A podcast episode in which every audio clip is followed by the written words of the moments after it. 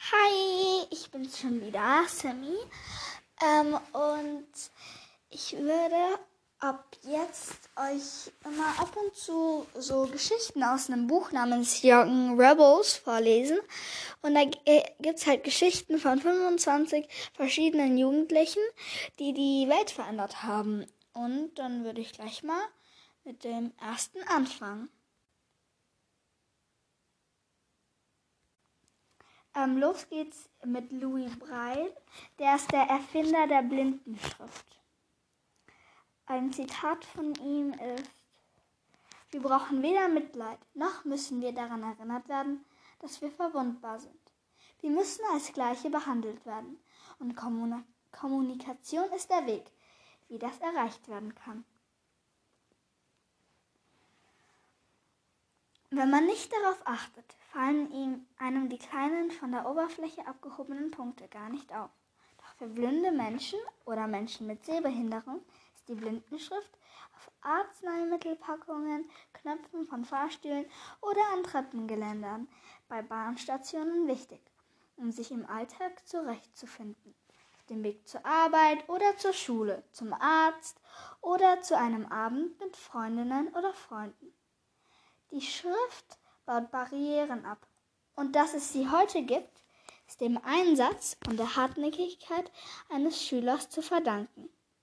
Seine Geschichte beginnt im Jahr 1812 und sie beginnt mit einem Unfall. Eigentlich durfte Louis Braille nicht allein in die Werkstatt seines Vaters im Örtchen Couperet, östlich von Paris. Das verboten das Verbot seiner Eltern war eine Vorsichtsmaßnahme, denn Louis Vater war Sattler und stellte unter anderem Pferdesattel her und arbeitete viel mit Leder. Deshalb hatte er in seiner Werkstatt viele spitze und scharfe Gegenstände. Der kleine Louis spielte damit, rutschte ab und rammte sich eine Ahle, eines dieser spitzen Werkzeuge, ins Auge. Drei Jahre war er damals, und obwohl sein Auge von einem Arzt versorgt wurde, konnte es nicht mehr gerettet werden. Schlimmer noch, die Entzündung des verletzten Auges griff auch auf sein unverletztes Auge über. Mit fünf Jahren war Louis komplett erblindet.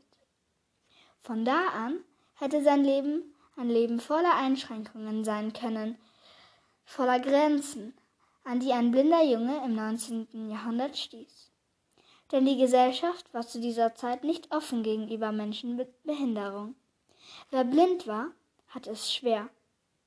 Erblindete Menschen lebten oft in Armut und mussten sich als Bettlerinnen oder Bettler durchschlagen, von einer Ausbildung oder einem Studium ganz zu schweigen. Doch Louis Eltern wollten nicht, dass ihr Sohn am Rand der Gesellschaft gedrängt wurde. Sie behandelten ihn einfach ganz normal. Natürlich fanden sie, er sollte seiner Mutter zu Hause und seinem Vater in der Werkstatt zur Hand gehen. Und wer sagte, dass er sich nicht auch draußen allein bewegen konnte? Von seinem Vater bekam er einen Blindenstock, mit dem er herumspazierte. Überall dort, wo die Gegebenheiten oder die Gesellschaft einen blinden Menschen hätte behindern können, lernte Louis Hindernisse zu überwinden. Das galt auch für die Schule. Seine Eltern schickten, sie, schickten ihn auf eine Dorfschule. Sein Vater hämmerte die Buchstaben des Alphabets mit Nägeln in Holzstücke, so dass Louis lernen konnte, sie zu ertasten. Louis war ein sehr guter Schüler und so durfte er nach der Grundschule eine Blindenschule in Paris besuchen. Der Leiter der Schule hatte ein eigenes System entwickelt. Er prägte die Buchstaben in besonders dickes Papier, so dass die blinden Kinder und Jugendliche die Worte ertasten konnten. Doch das, für die Schülerinnen, das war für die Schülerinnen und Schüler nicht optimal. Die Buchstaben zu ertasten war schwierig. Vor allem waren die Bücher viel zu schwer und unhandlich. Der Unterricht beruhte deshalb vor allem auf Zuhören. Selbst zu lesen und zu lernen war kaum drin.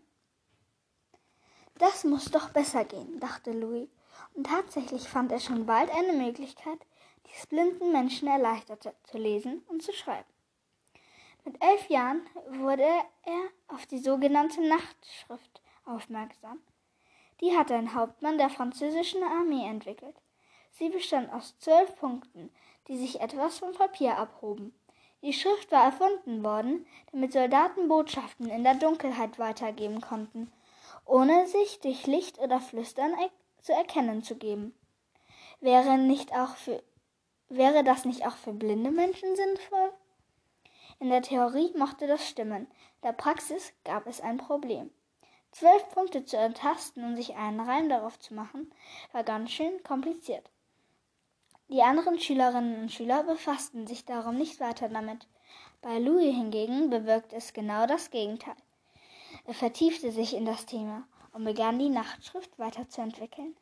Tagsüber besuchte der Musterschüler den Unterricht. Nachts arbeitete er an seiner Blindenschrift.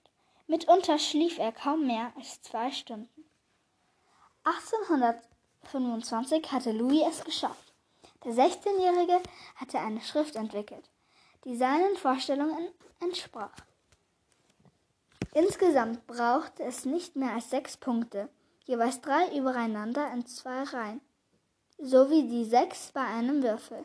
Je nach Anordnung, also je nachdem, welche Punkte zu ertasten waren und welche nicht, standen sie für einen Buchstaben oder eine Ziffer und ließen sich mit den Fingerspitzen gut erfassen.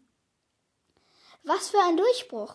Die von Louis entwickelte Schrift eröffnete völlig neue Möglichkeiten für blinde Menschen. Auf einmal war alles auch für sie lesbar.